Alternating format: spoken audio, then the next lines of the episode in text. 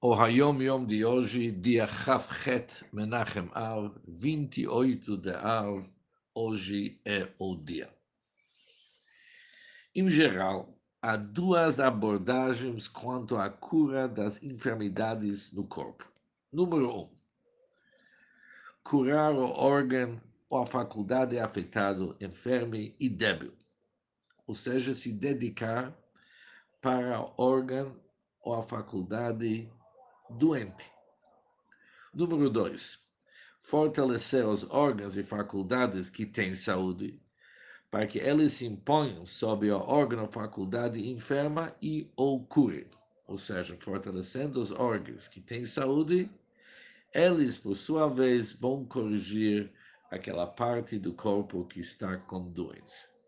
Estas duas formas de cura correspondem também das doenças e enfermidades do espírito, as duas formas da Avodá, como se vê Hashem, que são Teshuvah, que normalmente traduzimos como arrependimento, e Masim Tovim, e boas ações.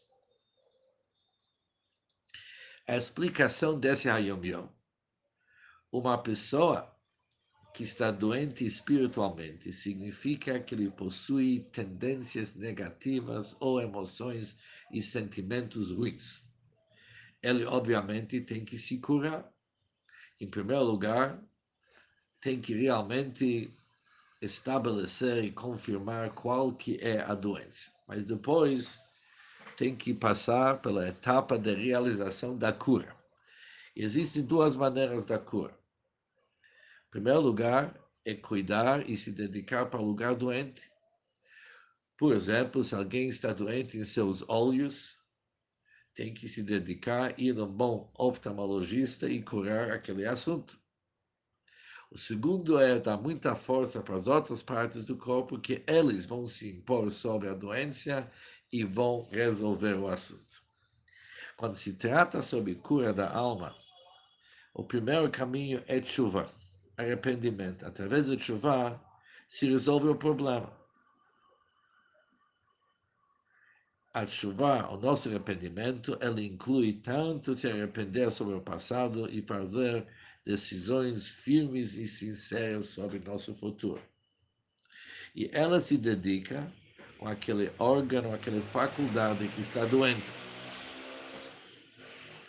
o segundo caminho é Massim Tovim, se dedicar para bons atos. Quando a pessoa começa a ser mais exigente, ele começa a aumentar os atos bons, muitos outros mitzvot, como isso ele fortalece os outros órgãos da sua alma, as outras faculdades que não são doentes, e eles vão se impor, vão ajudar para curar aquela parte que está doente. Um ótimo conselho para o início do mês do Elul.